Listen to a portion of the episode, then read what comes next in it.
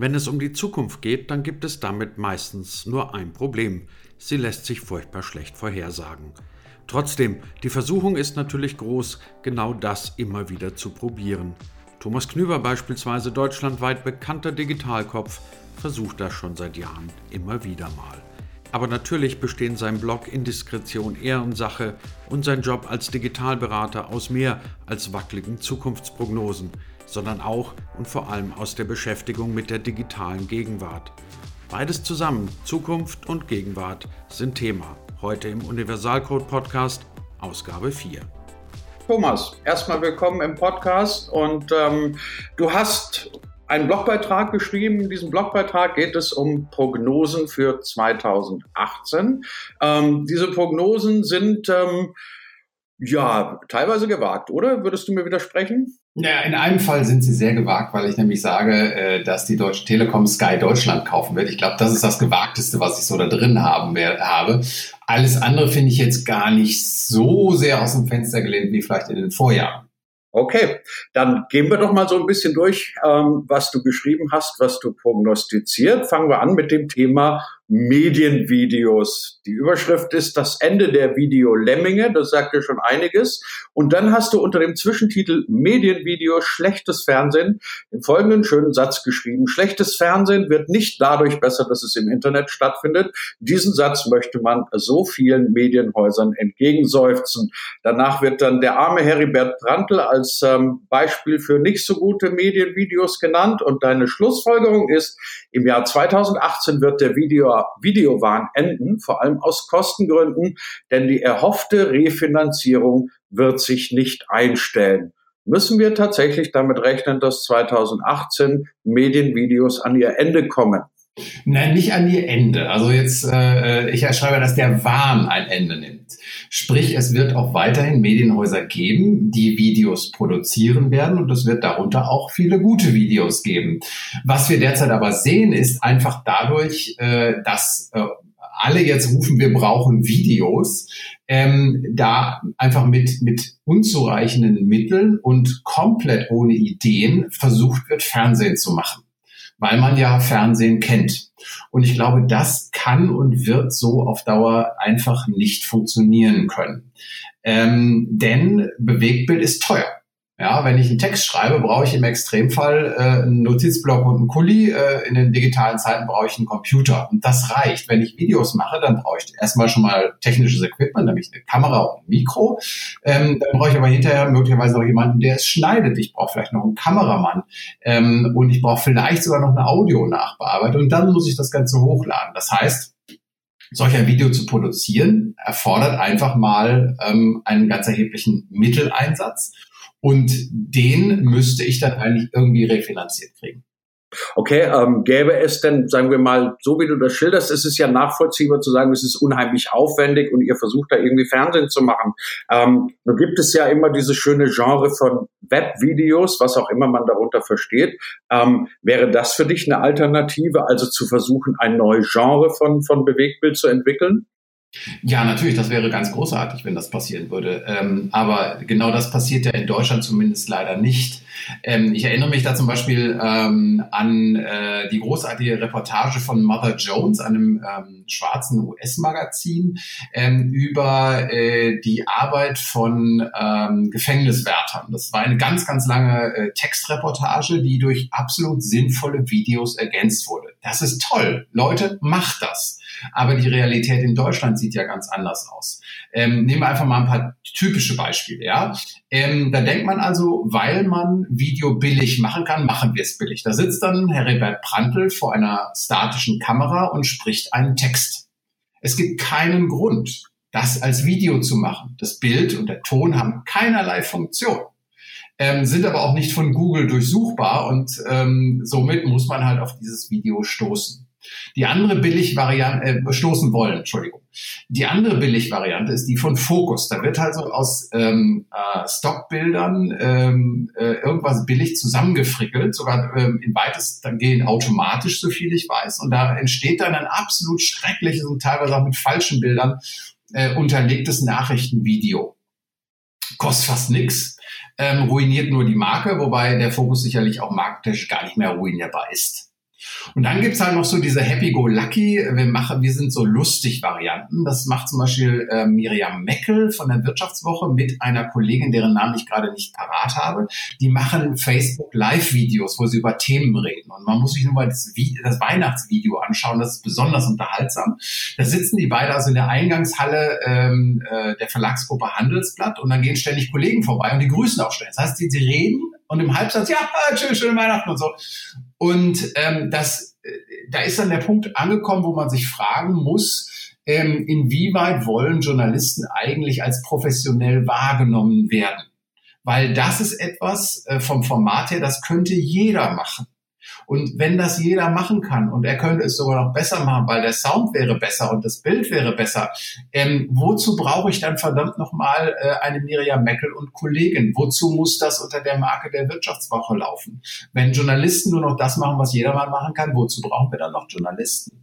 Ähm, und schließlich äh, als Ende dieses äh, sehr langen Rants ähm, muss man dann auch noch sagen, ähm, äh, die, die äh, technische Möglichkeiten, mit denen äh, dann zum Beispiel junge Journalisten an das Thema Video gehetzt werden, sind natürlich auch eine Katastrophe. Also ich habe kürzlich ähm, äh, mit äh, jemandem im Volontariatsstadium gesprochen und er sagte, ja, ich soll dann immer Be Bewegtbild machen.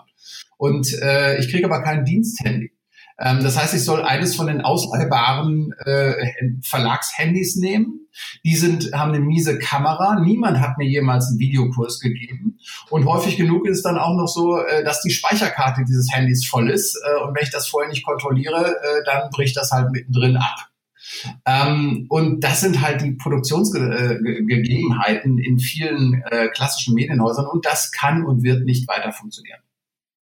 Aber hast du eine Erklärung, weil du gerade den Begriff Handy erwähnst? Ähm, warum macht man das nicht mit einem Gerät, das ja unglaublich gute Möglichkeiten eigentlich bietet für einen deutlich geringeren Preis, als wenn ich jetzt mit irgendeinem Drei-Mann-Team und der von dir erwähnten Kamera vor irgendeiner Studioausleuchtung da sitze und schlechte Interviews mache. Also eigentlich müsste man doch sagen, hey, ihr habt das klassische, fantastische, beste Reporter-Tool in der Hand, das man sich überhaupt vorstellen kann. Und jetzt produziert man gute Videos. Also warum arbeiten die klassischen Verlage so wenig mit diesem ganz wunderbaren Gerät. Also ich habe gesehen, du hast, äh, glaube ich, das iPhone X zu Hause rumliegen und wenn du dir die Kamera vom iPhone X anguckst, dann denke ich mir immer, warum benutzt eigentlich irgendeiner noch aufwendige DLSR-Kameras?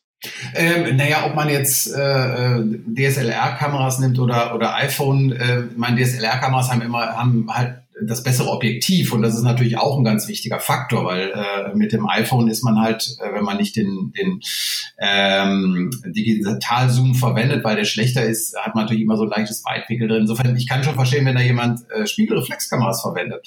Ähm, aber ich glaube daran, äh, das wäre ja schön, wenn die Verlage zum Beispiel sagen würden, wir schaffen Spiegelreflexkameras an, die könnt ihr euch ausleihen und wir geben euch mal einen Kurs. Dann könnte vielleicht was entstehen. Aber es beginnt ja schon bei der Ideengenerierung. Es ist ja nicht so, dass man dann sagt, okay, wir machen mal Bewegtbild und wir überlegen uns einfach mal von Anfang an, wenn wir Geschichten recherchieren, welche Bewegtbildinhalte könnte man denn da mitmachen?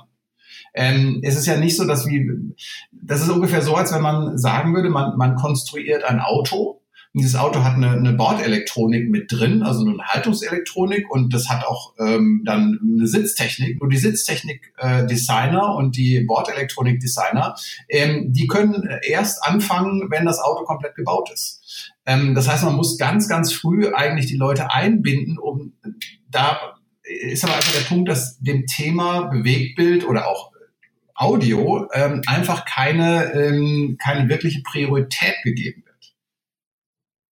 Ist das nicht aber auch irgendwie eine sehr symptomatische Geschichte für vieles? Ähm, also auch wenn wir jetzt gerade ein bisschen wegkommen vom, vom ähm, eigentlichen Videothema, aber ist das nicht irgendetwas, was sehr symptomatisch ist für viele Nicht-Strategien ähm, von klassischen deutschen Medien? Also man geht ins Internet und man macht dann irgendetwas, ohne dass man das Gefühl hätte, da liegt jetzt wirklich eine Idee dahinter. Ja, absolut. Da gebe ich dir natürlich vollkommen recht. Ähm, und es ist vor allem äh, haben wir immer das Problem, dass diejenigen, die tatsächlich digital denken, ähm, dürfen nicht wirklich ran. Äh, und dann gibt's da ganz, ganz viele Verweigerer. Und das ist noch nicht mal eine Frage des Alters. Ähm, es gibt halt auch äh, durchaus Seniore Journalisten, äh, die Lust haben, was digital zu machen ähm, und sich auszuprobieren. Und genauso gibt es halt junge Journalisten, auch da wieder. Ich traf vor kurzem einen Volontär, der sagte, ähm, ja, aber Print geht vor, ich will Print machen. Und ich will kein Bewegtbild machen. Und ähm, da würde ich ihm dann noch recht geben, wenn er schon ernsthaft probiert hätte, Bewegtbild zu machen. Aber das sah ich, das konnte er mir zumindest auch nicht so versichern. Also sprich, ähm, äh, es gibt da immer noch eine große Verweigerungshaltung, weil ganz, ganz viele im Printbereich wollen Print machen. Punkt. Die wollen schreiben. Kann, kann, man, kann man das den Leuten, also ich bin mir da immer nie so ganz sicher, kann man das den Leuten vorwerfen? Also ich meine, wenn wirklich jemand sagt, ich bin ein guter Texter, meine Fähigkeiten als Videofilmer sind überschaubar, also mache ich doch das, was ich kann. Wenn er es ausprobiert hat, kann man ihm das überhaupt nicht vorwerfen. Der Haken an der Sache ist, die meisten probieren es nicht ernsthaft aus. Und das ist etwas, wo ich sage, das geht nicht. Ja, also äh, im Jahr 2017, wenn ich da Journalist wäre und wenn ich Journalist bin, ähm, dann muss ich so viel Ratio in mir haben, dass ich sage, ähm, mein Beruf wandelt sich gerade massiv. Und ich kann natürlich sagen, äh, ich will nur Print machen, ich will nur Texte schreiben. Dann muss ich mir aber auch darüber im Klaren sein, dass die Zahl der Arbeitsplätze, in, an denen ich nur schreiben kann, gerade drastisch sinkt. Und dann muss ich mir die Frage stellen, bin ich so gut, so exzeptionell, dass es bis zur Rente reicht mit dem Texte schreiben? Mhm, gutes Argument. Ähm, aber trotzdem noch mal ganz kurz zum Thema Video. Ähm, kann man denn überhaupt einen, diesen Journalismus, den du da gerade beschreibst, eine Art multimediales Storytelling, ein digitales Narrativ, kann man das überhaupt machen ohne Bewegtbild? Geht das? Oh, ich glaube schon. Also es ist nicht so, dass das Bewegtbild immer grundsätzlich zwingend vorgeschrieben ist. Ähm, denn Texte sind noch immer leichter konsumierbar. Ja, ich kann leichter über einen Text fliegen, als durch ein Video zu gehen. Im Gegenzug habe ich natürlich bei einem Text nur statische Fotos. Die können wahnsinnig ausdrucksstark sein. Sie Bewegtbild kann aber Zusammenhänge und Abläufe besser erklären. Also insofern, es ist definitiv auch so, dass das ähm, nicht alles muss Bewegtbild sein. Erst recht, wenn ich einfach die technische Infrastruktur mir anschaue, dass Google eben weiterhin, und ich meine, das sind dann immer die Nummer eins bei Suchmaschinen, aber keine Suchmaschine kann ähm, Bildinhalte vernünftig durchsuchen. Ähm, das heißt, wenn ich gefunden werden will, brauche ich immer noch Text, und zwar Text in dem Fall um ein Video herum. Ähm, sprich, ja, es geht auch weiterhin ohne Bewegtbild, aber es kann eben, Bewegtbild kann eben gewisse Dinge, die Text nicht kann. Aber das wäre doch dann eigentlich etwas, was man, was man Journalisten wie Marketing oder sonstigen Medienleuten sagen müsste. Natürlich hast du recht, dass, dass es ähm, unsinnig ist, irgendeine Darstellungsform zur Dogma zu machen, sagen, ihr müsst jetzt äh, zu einem ein Video produzieren. Aber wäre das nicht genau die Aufgabe für, für, für alle, die in irgendeiner Weise kommunizieren, herauszufinden, welche Darstellungsform könnte denn genau jetzt in dem Moment auf diesem Kanal die richtige sein? Das kann mal Video sein, muss aber nicht. Du hast vollkommen recht. Und das ist auch das, was ich ehrlich gesagt äh, bei, der, bei den aktuell tätigen Journalisten, äh, nicht allen, aber bei, bei schon der Mehrheit nicht verstehe. Wenn man denen im Studium gesagt hätte, Leute, ähm, ihr könnt Journalismus machen, indem ihr eure Geschichte so erzählt, wie sie der Geschichte angemessen ist. Es ist egal, ob ihr dann in alten Dimensionen, ob ihr Radio machen wollt, ob ihr Fernsehen machen wollt, ob ihr Zeitung machen wollt so wie die Geschichte am besten funktioniert, so dürft ihr sie erzählen. Dann hätte jeder im Studium gesagt, boah, geil. Dann kam das Internet und machte all das möglich. Und jetzt ist die Haltung, oh, das will ja keiner. Und das ist der Punkt, wo ich ehrlich gesagt, wo, wo ich äh, einfach, einfach den Drive vieler Journalisten vermisse, zu erkennen, dass es natürlich anstrengender wird. Leben wird anstrengender, doofe Sache. Ähm, aber gleichzeitig halt so viel spannender und eigentlich das erfüllt, wovon alle immer geträumt haben.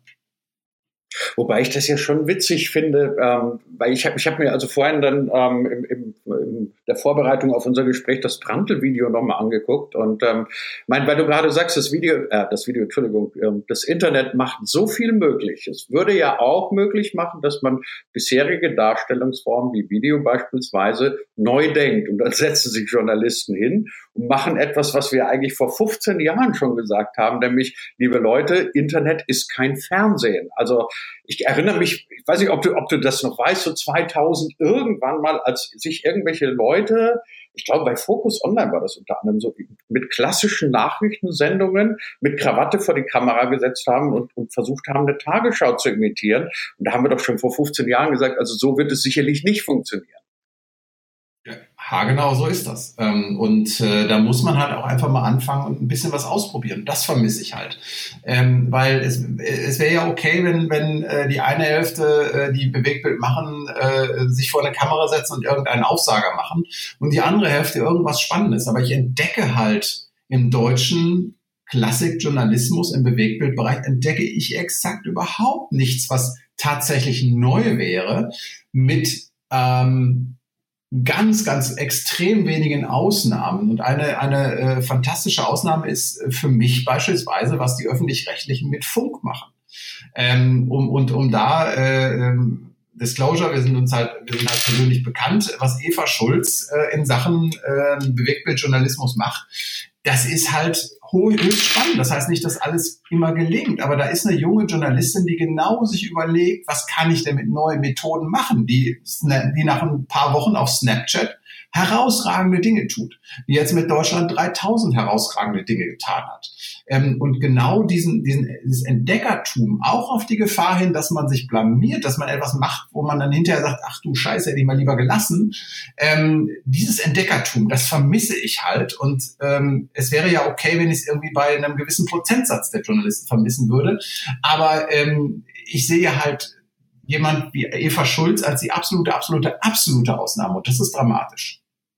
Ja, das Lustige daran ist, weil du gerade Eva Schulz erwähnst, ich war mal in einer internen Diskussion mit, ähm, keine Namen, aber sagen wir mal mit ein paar öffentlich-rechtlichen Kollegen und irgendwann kamen wir dann auch auf Funk und irgendwann ging es dann auch um Eva Schulz und dann kam dann irgendwie so keineswegs positiv gemeint, ähm, ja, aber das ist doch kein Fernsehen.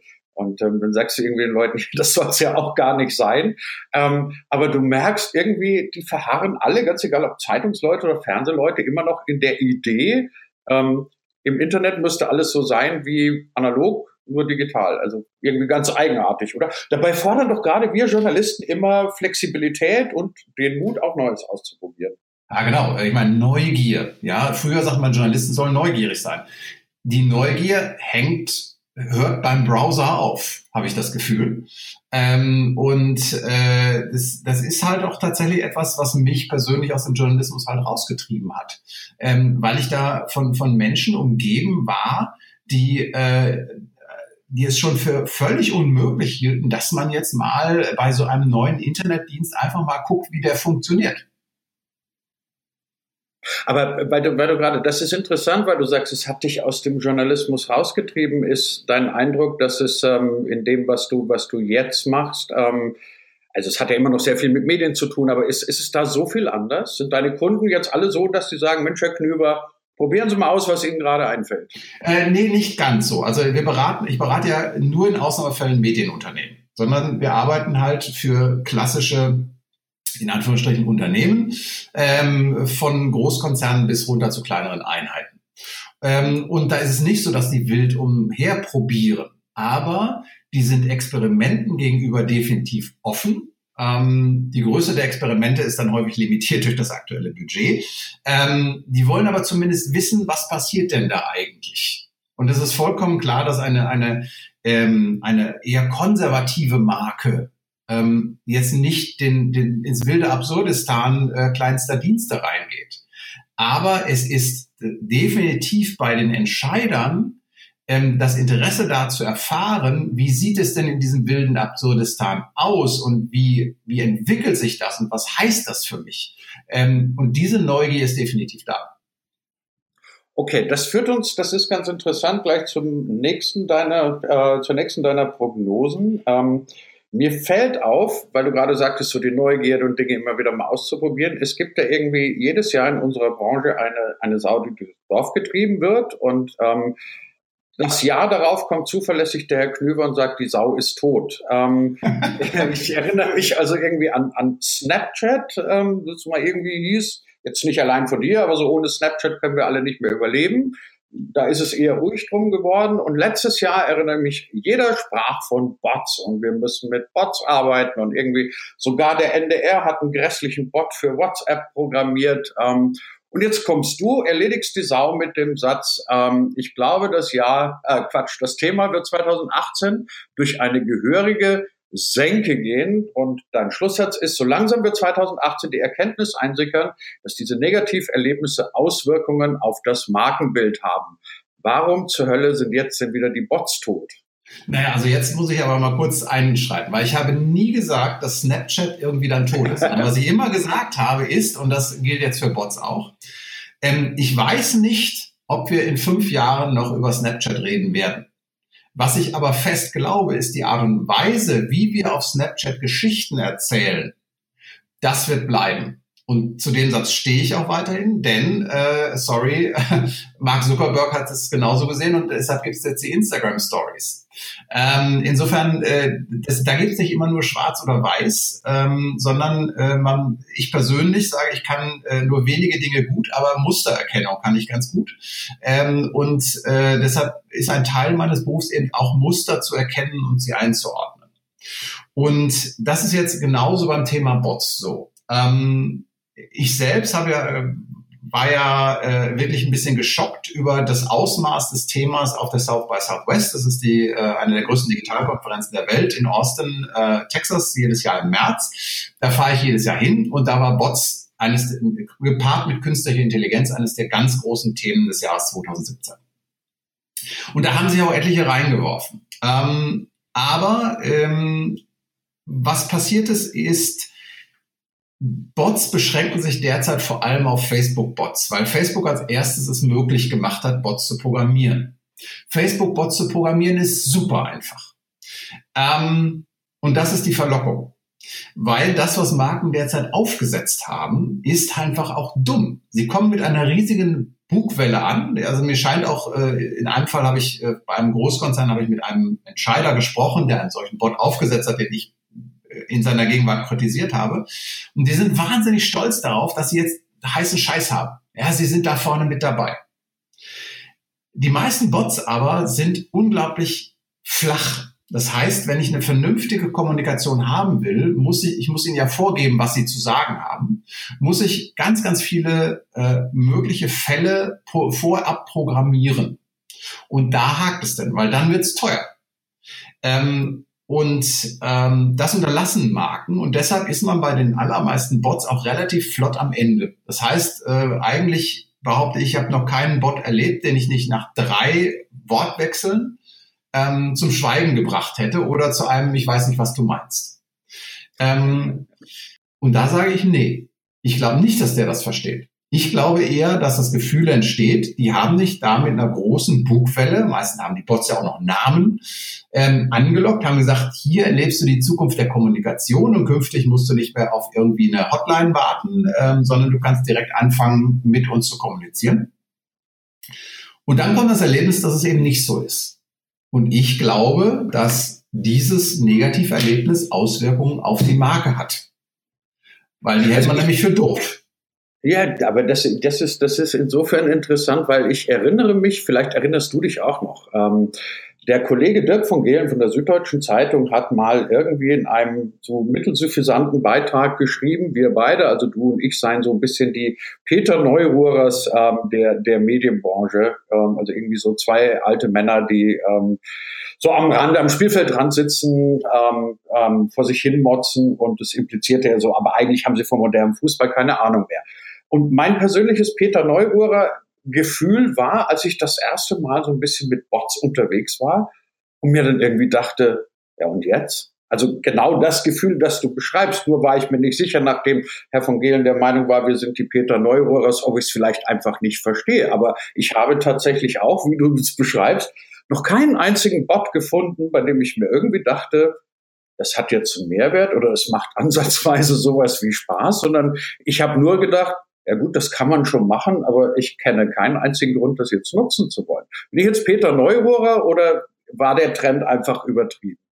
Nee, ähm, ich glaube auch tatsächlich, ich meine, wir haben ja die berühmten Hype-Cycles von Gartner. Also erstmal, Dirk von Gehlen, muss man sagen, ist in einem Punkt, hat er ein, ein Problem mit mir, äh, weil äh, einer seiner Mitarbeiter, äh, naja, müssen wir jetzt nicht vertiefen, aber äh, da gibt es halt eine persönliche Animosität. Insofern äh, zucke ich da ehrlich gesagt mit den Schultern.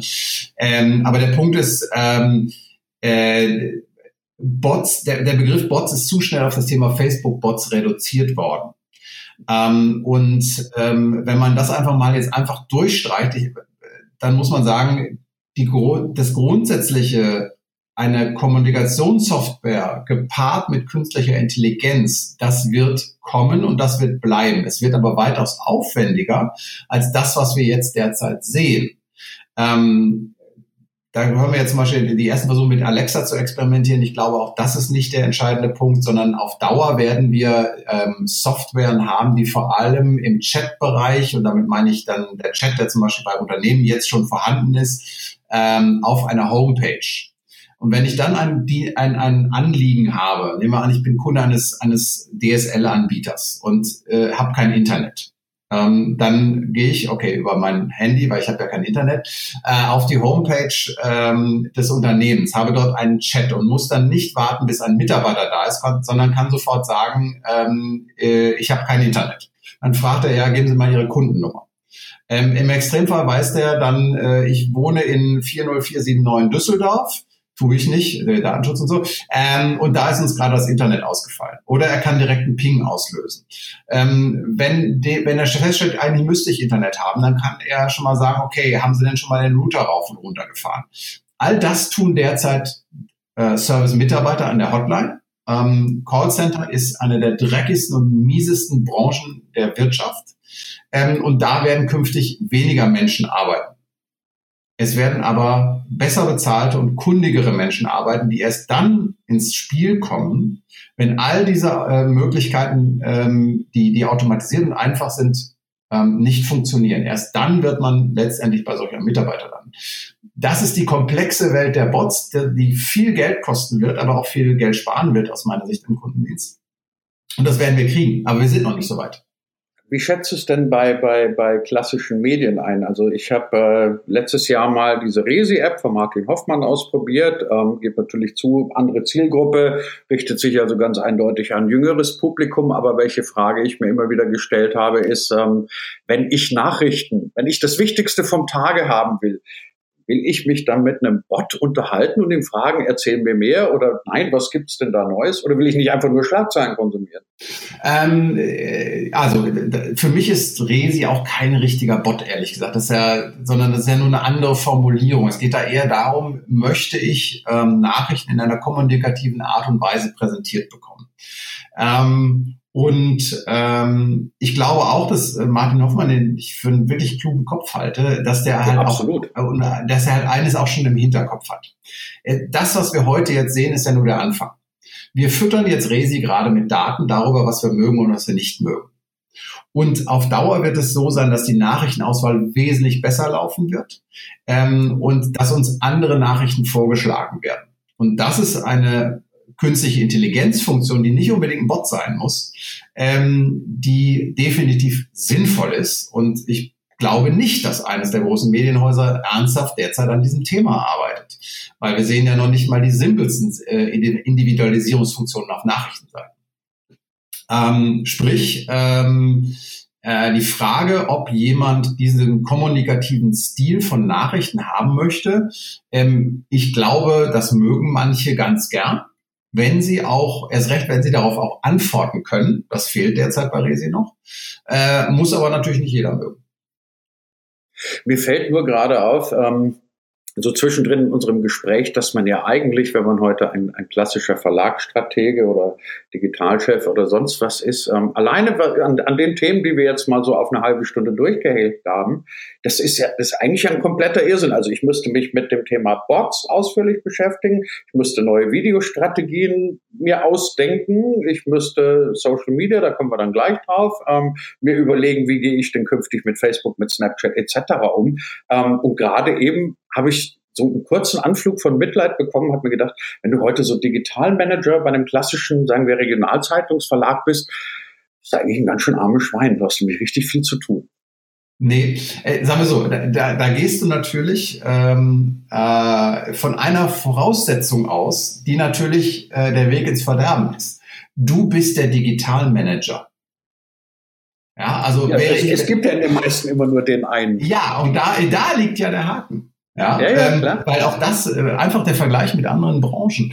Ähm, auch in anderen Branchen fängt man mal mit einer Person an. Das werden aber ganz schnell eine ganze Abteilung.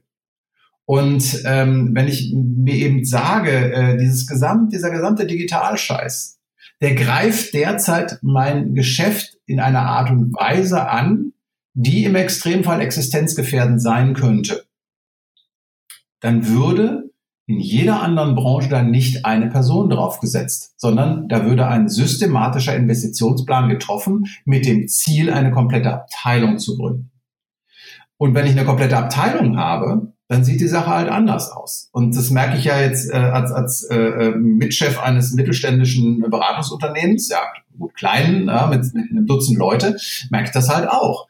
Ähm, wir hatten kürzlich, wir haben jede Woche so ein Team-Meeting und da brach eine Diskussion los über die richtige Facebook-Media-Strategie für einen Kunden.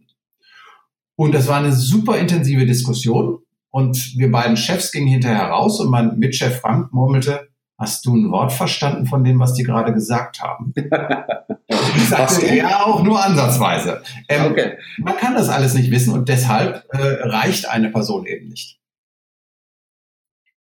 Aber das würde ja dann letztendlich tatsächlich bedeuten, dass man, dass man ähm, klassische Verlagshäuser in, in Windeseile ähm, komplett umstrukturieren müssten, weil nach meiner Beobachtung und auch die Dinge, wo ich hinkomme, ist es tatsächlich so, ähm, gut, in den meisten gibt es jetzt inzwischen mehr als einen, aber das sind immer noch so diese Inseln, diese digitalen Inseln in einem komplett analogen Umfeld. Und da denke ich mir jedes Mal, aber liebe Leute, das, das wird nicht funktionieren, das, das geht nicht, was ihr davor habt. Völlig ja, das sehe ich ja genauso. Also ähm, äh, ich meine, ich bin jetzt seit acht Jahren im, im Thema äh, Beratung selbstständig, ähm, also ja, achteinhalb irgendwie sowas. Ähm, und äh, wie gesagt, Medienunternehmen nur in Ausnahmefällen. Ähm, und was ich wirklich sagen kann, ist, dass in keiner anderen Branche, und wir haben von von Traktoren bis Sekt für verdammt vieles gearbeitet. In keiner anderen Branche ähm, gibt es derartige Defizite in den Bereichen Prozesse und Strukturen wie in Verlagen. Wir reden hier tatsächlich über, über äh, Sachen, die ich bei Verlagen erlebt habe, wo man von Amateurhaft sprechen muss. Und das bei durchaus renommierten Namen. Ja, ähm, und, absolut kein und Das heißt nicht, dass in anderen Branchen alles toll und glänzend ist. Aber die Prozesse und Strukturen sind definitiv besser als bei, in jeder anderen Branche, die ich kenne, als bei Verlagen.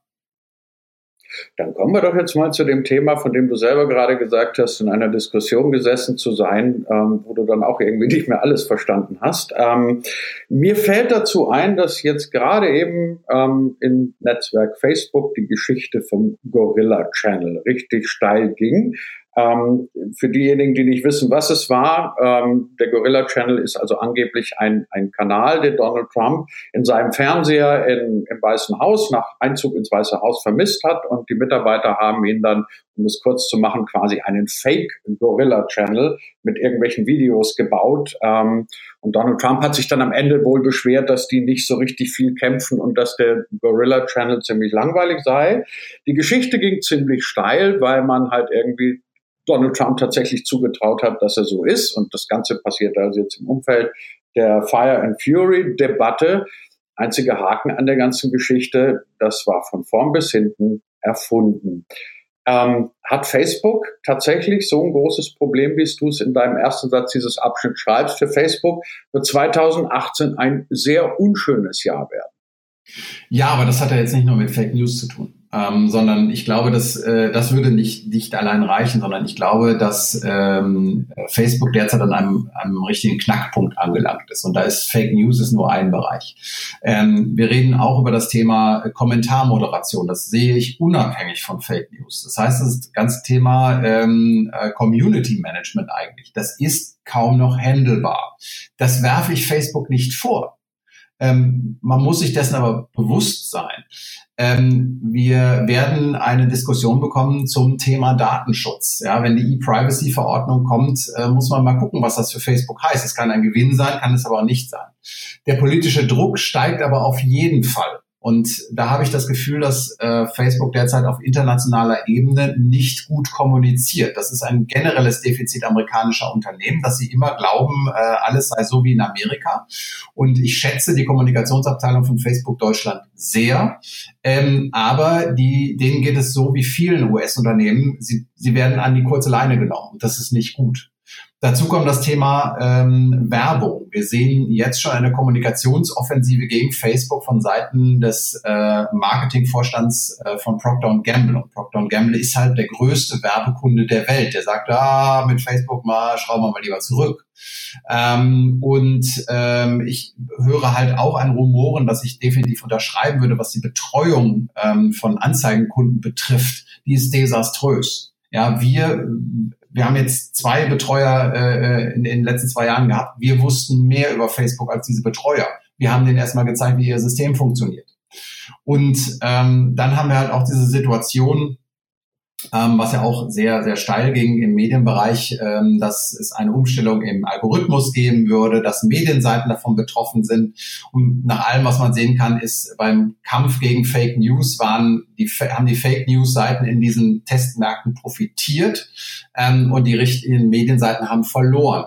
Das deutet jetzt nicht auf Argwohn oder auf, auf Unwill bei, also auf, auf bösen Willen bei Facebook hin, sondern es deutet darauf hin, dass Facebook an einem Punkt angelangt ist, an dem sie nicht mehr die volle Kontrolle über ihre Plattform haben. Und das ist in dieser gesamten Gemengelage. Ähm, kann das eigentlich nur bedeuten, dass es ein richtiges Scheißjahr für Facebook wird. Man verzeihe mir dieses Wort. Und die Frage ist, werden sie in der Lage sein, darauf zu reagieren? Ähm, für mich war Mark Zuckerberg über viele Jahre hinweg jetzt der beste Manager, den es weltweit gab. Ein Beispiel, ähm, Mobile war mal was, was Facebook bedroht. Und Zuckerberg hat das zu spät erkannt. Als er es aber erkannt hat, hat er sofort alle Kapazitäten auf Mobile geworfen. Und das macht für mich einen guten Manager aus. Ich glaube, dass wir im Jahr 2018 sehen werden, wie gut Mark Zuckerberg und Sheryl Sandberg als Manager tatsächlich sind. Ich habe ja so ein bisschen den Eindruck, ähm, wenn, man, wenn man die Diskussion von, von Medienseite her verfolgt, ähm, dass es zunehmend Stimmen gibt, also wirklich international, die sagen, unsere Erfahrungen mit Facebook waren jetzt nicht so wahnsinnig gut. Ähm, ich habe jetzt mal einen längeren Beitrag eines, eines Guardian-Menschen gelesen, der gesagt hat, nee, das, das hat uns nicht sehr viel gebracht. Ähm, die Instant-Article-Geschichten laufen ja eher mäßig und ich habe so ein bisschen den Eindruck, es gibt bei dem einen oder anderen Medienmenschen ähm, so ein Unbehagen darüber, dass man sich schon sehr stark in eine Abhängigkeit von Facebook begeben hat. Kann das aus deiner Sicht eine Rolle spielen oder sagst du, Facebook wird weiterhin das alles dominierende Netzwerk bleiben, dem man sich absolut nicht entziehen kann, selbst wenn man wollte? Äh, du meinst das Entziehen aus Sicht eines Medienunternehmens? Ja. Ähm, Gute Frage. Ähm, also erst einmal, ähm, was die Reaktion von Medienunternehmen betrifft. Ähm, ich gucke ja jetzt immer aus der Marketingseite. Und wir betreuen halt Facebook-Seiten. Ähm, und da kann ich dann zum Beispiel ein Beispiel nennen, was Instant Articles betrifft.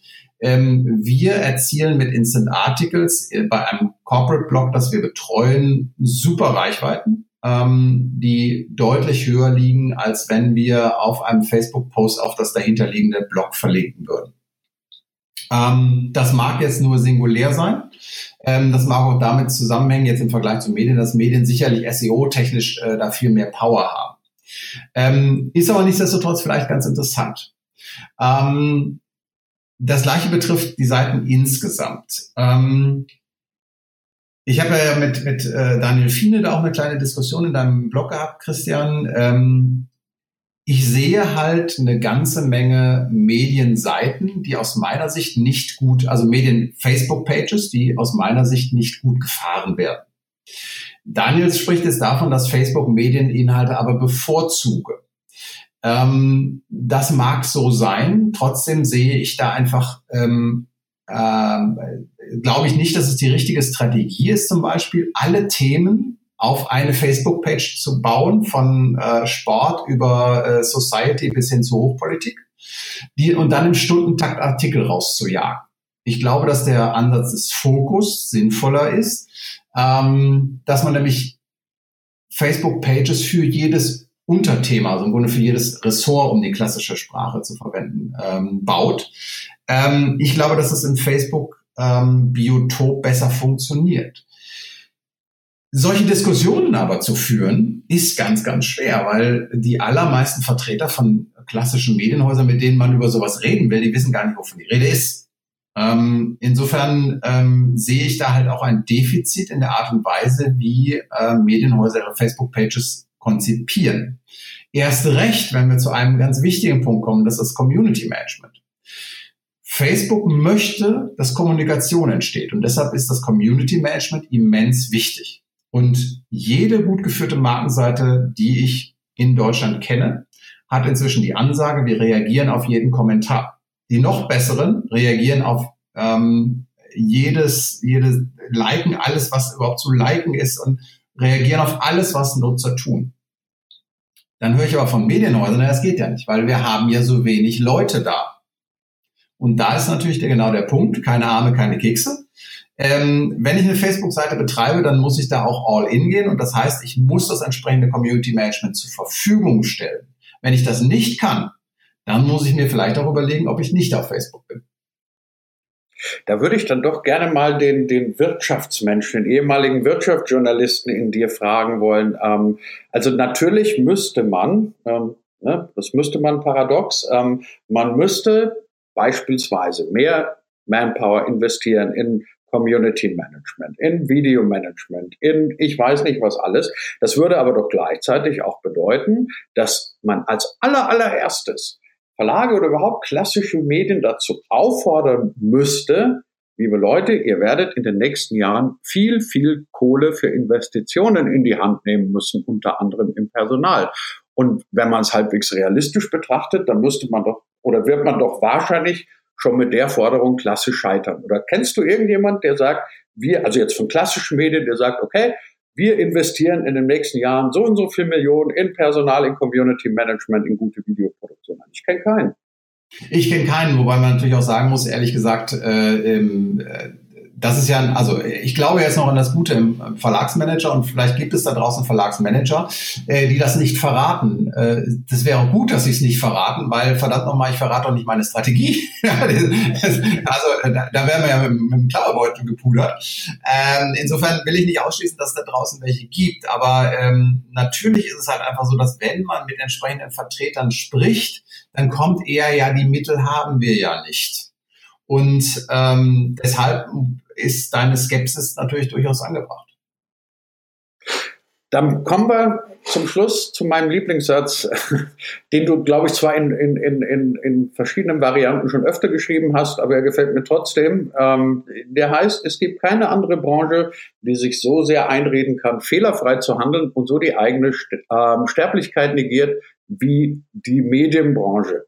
Diesen Satz schreibst du als Intro quasi für deine letzte Prophezeiung, nämlich dass für Klassikmedien das Jahr der Scheinwende eintritt. Und das finde ich jetzt wirklich spannend. Wieso Scheinwende?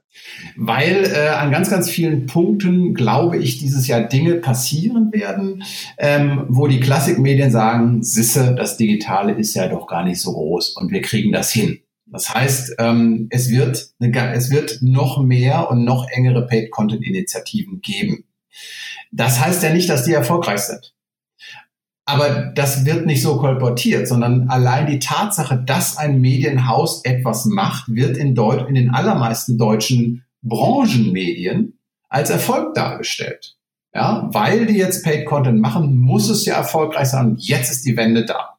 Das ist, äh, meine ich, mit dieser, dieser Autosuggestion in der Branche, ähm, dass allein weil etwas passiert, muss es erfolgreich sein.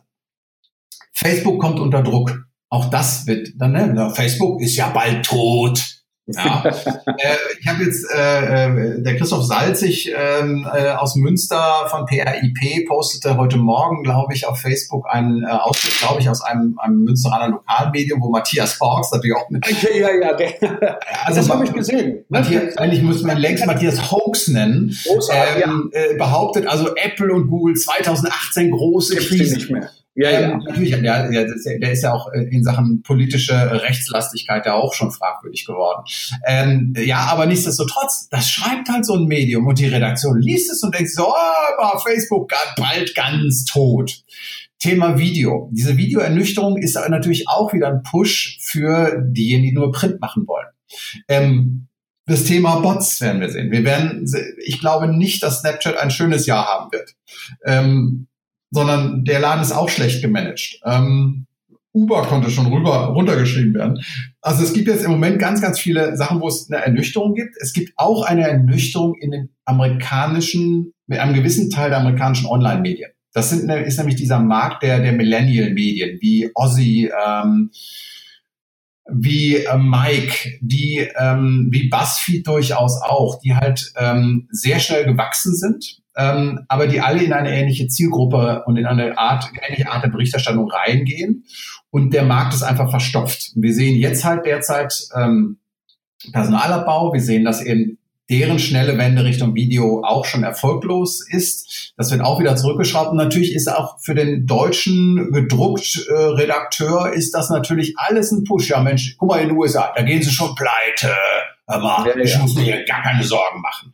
Ähm, und äh, deshalb glaube ich, in der Gemengelage insgesamt äh, wird man, äh, werden dann ganz viele sagen, ja komm, das äh, ganze Thema äh, digital war jetzt doch eher so eine, so eine, so eine Zeiterscheinung. Und jetzt können wir dann noch weitermachen. Ja, wobei ich habe heute was Interessantes gelesen in diesem German Media and Entertainment Outlook, den, den PwC immer rausbringt. Und ähm, da stand als Prognose für den Zeitungsmarkt, ähm, also man würde also jetzt zunehmend merken, wie eine digitale DNA in allen Verlagen zunehmend mehr Bestandteil werde, wie die Paid Content Initiativen, wie jetzt gerade von dir auch beschrieben, langsam greifen würden ähm, wie man einen Fokus legen würde auf neue Produkte und auf neue journalistische digitale Inhalte. Und dann habe ich erstmal drei Absätze gelesen, dachte mir, das klingt jetzt irgendwie alles ganz prima. Ist zwar nicht ganz meine Wahrnehmung, aber es klingt prima. Und dann kamen die nackten Zahlen und dann hieß es dann, der Zeitungsmarkt wird in den kommenden fünf Jahren jedes Jahr um ein Prozent schrumpfen. Die Vertriebserlöse werden schrumpfen und die Werbeerlöse werden schrumpfen. Und dann dachte ich mir irgendwie, wie kommt man dann zu einer dermaßen optimistischen Einschätzung? Ist das das Phänomen, was du gerade beschrieben hast? Die können sich das so einreden?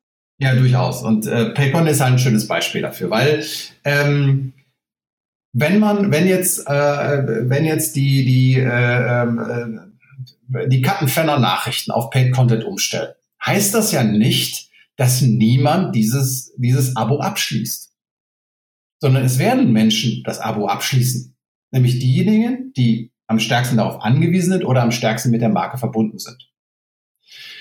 Aber ähm, das trägt einen halt nur vielleicht ein Jahr.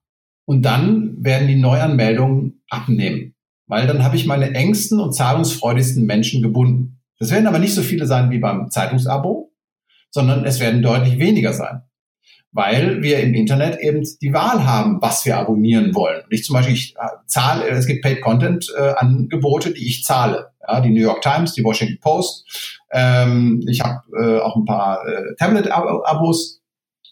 Aber all das ist ähm, reicht dann eben nicht, um dann noch zu sagen, wenn jetzt morgen Faznet, von denen ich die Sonntagszeitung beziehe, wenn die jetzt umstellen würden, wissen wir, haben sie ja schon, aber wenn die komplett Paid Content würden, ne, wäre ich nicht mit dabei reicht auch nicht, um, äh, äh, um ein Abo abzuschließen bei den Westfälischen Nachrichten, meinem, äh, meinem Studienfinanzierer sozusagen, äh, obwohl die über Preußen Münster, den großartigsten Fußballverein der Republik, berichten.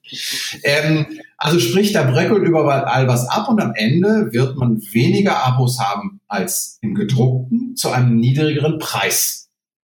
Und das heißt, ich muss die Kostenstruktur anpassen und das ist brutal. Ähm, und ähm, deshalb, äh, das, das wird halt noch ein, ein, bisschen dauern, aber ich glaube, es wird halt ähm, äh, halt auch so einen Knackpunkt geben, der kommt in ungefähr sieben bis acht Jahren, weil wenn ich die Auflage von Bild und Welt extrapoliere, also einfach mal die Grafik rausnehme und einen Bleistift da ranlege, dann erreicht in sieben bis acht Jahren eine Auflage von null. Und die Bild ist Deutschlands größte Zeitung. Egal, was man jetzt über die Bild und deren Qualität denkt. Wenn Deutschlands größte Zeitung nicht mehr gedruckt erscheint, dann wird das ein Erdbeben in der gesamten Branche auslösen. Das ist, das ist wohl wahr. Nur ähm, ähm, zwei Sachen dazu, das, äh, oder zwei kurze Gedanken dazu. Das eine ist, ähm, speziell bei, bei Springer und speziell dann wiederum bei der Bild halten sie ja sehr viel ähm, von sich, weil sie ja frühzeitig sehr digital aktiv geworden sind. Also ich könnte mir vorstellen, dass Herr Döpfner darauf antworten würde, Herr Klüver, ob die Zeitung gedrückt erscheint oder nicht, ist mir egal, solange wir damit Geld verdienen. Das als Gedanke Nummer eins. Gedanke Nummer zwei.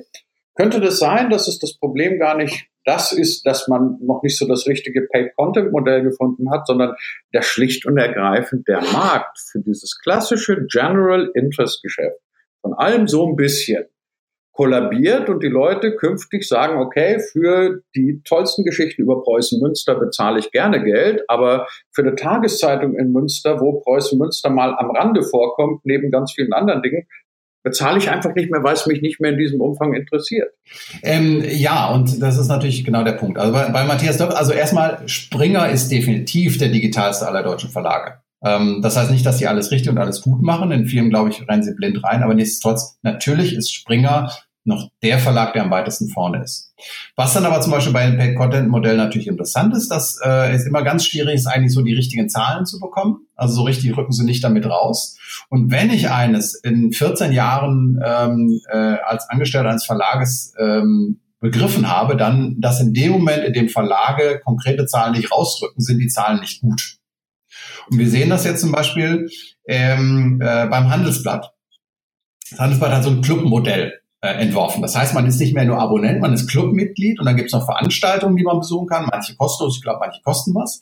Ähm, und dieses Clubmodell fand ich, finde ich gedanklich richtig und gut. Das Problem ist halt einfach, weil gerade bei der Zielgruppe des Handelsblattes, die halt in ganz vielen Branchenvereinigungen sind, äh, ich zum Beispiel bin Mitglied der Deutschen Marketingvereinigung, ähm, da gibt's halt auch solche Events und da muss man erstmal durchkommen. Ja? Also da muss man halt wirklich Power drauflegen. Dieses Clubmodell ist jetzt, glaube ich, ungefähr knapp über ein Jahr alt. Ich habe kein Handelsblatt-Abo. Ich bin jetzt aber Mitglied des Clubs. Ups, wie konnte das passieren? Ganz einfach. Ich bin Mitglied das der Deutschen Marketingvereinigung. Ich bin ah, ja, der Deutschen Marketingvereinigung und alle, glaube ich, 2000 Mitglieder der Deutschen Marketingvereinigung, also es müssten noch mehr sein, sind jetzt alle Mitglied im Handelsblatt Wirtschaftsclub. Warum denn das, wenn man einen exklusiven Club und dieses Wort exklusiv wird auf der Homepage so verwendet haben möchte? Warum nehme ich dann auf einen Schlag eine vierstellige Zahl von Menschen auf? Dafür kann es eigentlich nur einen Grund geben. Der Club läuft nämlich nicht so gut, wie er immer behauptet wird. Ja. Ähm, ja. Und die Veranstaltungen sind leer. Und deshalb muss ich mir irgendwo jetzt Leute ranholen. Und das meine ich mit genau diesem Punkt, dass man einfach ähm, ungefähr nach eineinhalb Jahren merkt man halt, oh, wir kriegen kaum noch Neuanmeldungen und dann ist Holland in Not und keiner weiß, was zu tun ist. Ähm, äh, ich gebe ja auch recht, das Thema Paid Content Modell ist halt interessant, ähm, weil ähm, eigentlich keine der, der beiden bisherigen Varianten so richtig trägt. Wir haben ja den Artikel Einzelverkauf, der ist meistens zu teuer. Der funktioniert bei ganz herausragenden Stücken. Das heißt, äh, ne, der, die Schulz-Spiegel-Geschichte die kann ich als Einzelartikel verkaufen, da ist ein Interesse da. Ähm, bei den allermeisten Sachen funktioniert sie nicht. Ähm, gibt einen einfachen Grund, äh, weil ich kann ja einzelne Songs verkaufen, einzelne äh, Serien folgen. Bei einem, bei einem, einem solchen journalistischen Stück weiß ich erst hinterher, wenn ich es gelesen habe, ob es meinen Qualitätsansprüchen genügt. Ich kann zu wenig einordnen, ob dieser Autor, wir, wir, Journalisten haben sie ja nicht zu Marken aufgebaut, ähm, ob dieser Autor jetzt meine, äh, meinen Ansprüchen genügt. Und ich weiß auch genau, dass ich dieses Stück ähm, Text einmal lesen werde und nicht häufiger. Und das löst keine Zahlungsbereitschaft aus. So, im Monatsmodell ist es das gleiche Thema. Ja, ähm, ich weiß halt vorab nicht, wie mein Nachrichteninteresse sein wird. Und ich glaube, da ist so dieser dieser Haken, dass ich einfach, dass keines dieser beiden äh, Extrempole, sage ich mal, Monatsabo oder Einzelverkauf, ähm, bei Journalismus so richtig funktioniert. Ähm, ich glaube, jetzt reden alle so ein Netflix-Modell, wo sich mehrere zusammentun. Ich glaube, dass sich das wirtschaftlich überhaupt nicht rechnen wird. Ähm, ich glaube, es gibt einen Punkt, der in Deutschland noch nicht ausprobiert wurde ähm, und der ganz interessant sein könnte, nämlich eine, eine extreme Individualisierung. Das heißt, ich muss eigentlich meine Nachrichtenseite, egal ob es Spiegel oder Süddeutsche ist, anders begreifen als die digitale Präsenz meiner Redaktion. Sondern die Frage ist halt, was würde passieren, wenn ich sage, diese Seite süddeutscheonline.de, das ist der Anlaufpunkt meiner Leser, um informiert zu werden. Die müssen nichts anderes mehr haben. Dann muss ich anfangen, diese Nachrichten zu individualisieren. Ich muss anfangen, andere Nachrichtenquellen reinzunehmen. Ich muss anfangen, äh, entsprechende Funktionalitäten einzubauen. Und vor allem muss ich die Leute von dem befreien, was sie zutiefst hassen, nämlich Werbung. Ja, kein einziges Paid-Content-Modell sagt, wenn du bei mir dein Monats Monatsabo abschließt, kriegst du keine Werbung mehr angezeigt. So, und wenn wir einfach so weit mal denken würden, dann könnte es sein, dass es interessant wird. Aber es könnte ja auch sein, dass dir beispielsweise der, der Kollege Stefan Plöchinger ähm, demnächst Spiegel und bis zum Jahresende 2017 noch bei der Süddeutschen sagen wird, ähm, naja, aber pass mal auf, lieber Thomas Knüber, ich habe äh, bei süddeutsche.de oder überhaupt mit den Digitalaktivitäten der Süddeutschen Zeitung letztes Jahr ähm, Umsatz von roundabout 30 Millionen gemacht. So viel können wir doch gar nicht verkehrt gemacht haben. Wäre doch auch ein Beleg dafür, dass es irgendwie doch funktioniert, dass die Leute zahlen.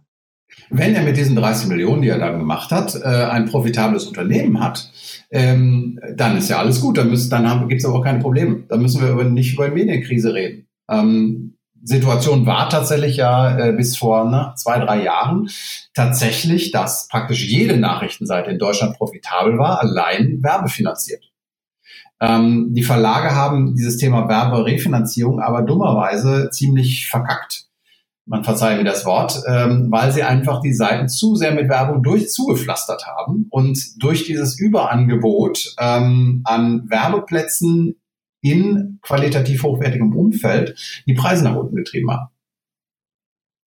Da kommt irgendwo jetzt zum Schluss die Frage, die einfach äh, nicht sonderlich originell ist, aber die man wahrscheinlich wieder stellen muss. Würdest du heute noch jemanden empfehlen, einem jungen Menschen, der sagt, Herr Knüber, ich will Journalist werden oder überhaupt in diese klassische Medienbranche gehen, würdest du dem ernsthaft noch zuraten? Ähm, nur wenn er tatsächlich den die Bereitschaft hat, sich zu quälen, wenn er, wenn er die Gefahren kennt. Das ist ungefähr so, als wenn man, äh, hätte man im 90er Jahren noch äh, im Ruhrgebiet einem jungen Menschen geraten, eine Bergwerkslehre zu machen. Ähm, wenn, wenn man Leidenschaft dafür hat, ähm, dann ja. Ähm, am besten aber ist es ehrlich gesagt, ähm, ich glaube, dass wir auch in Deutschland noch viel mehr Menschen erleben werden, also junge Journalisten erleben werden, ob die sich Journalisten nennen wollen, ist wieder eine ganz andere Sache, ähm, die aus einer Idee heraus ihr eigenes Ding machen. Und ähm, ähm, wenn man eben sieht, ähm, sie sind nicht jung, aber ähm, Stefan Niggemeier und Boris Rosenkranz mit, mit Übermedien haben sich innerhalb eines Jahres eine unglaubliche Präsenz erarbeitet. Ähm, wenn ich mir angucke, so ein Podcast wie Die Lage der Nation, der eine, eine wirkliche Community um sich herum geschadet. Übrigens, ne, Community Building bei Medienmarken auch nochmal so ein Thema, über das man einen eigenen Podcast machen könnte, was leider, ne, also, weil dieses Community Building ja, existiert ja praktisch nicht. Ähm, also sprich, und ich verleihe auch die goldenen Blogger ähm, jedes Jahr zusammen mit drei Freunden und da begegnen uns ähm, auch ganz viele Menschen, die ähm, etwas machen, was irgendwie auch Journalismus ist, also irgendwie auch sage ich, weil es sind halt sind auch gerne mal Randthemen und die damit eine, eine Community aufbauen und die damit auch ernsthaft Geld verdienen. Also auch zum Beispiel Online-Marketing Rockstars ist eine, ist die beste Informationsquelle zum Thema Online-Marketing in Deutschland.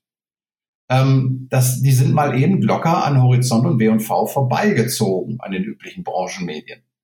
Ähm, und ich glaube, dass es da noch sehr viel mehr geben wird. Ähm, und ähm, dass im Endeffekt dort entweder die nächsten Verleger entstehen, weil auch ein Günter Kress hat mit einer Schreibmaschine und gelbem Papier angefangen.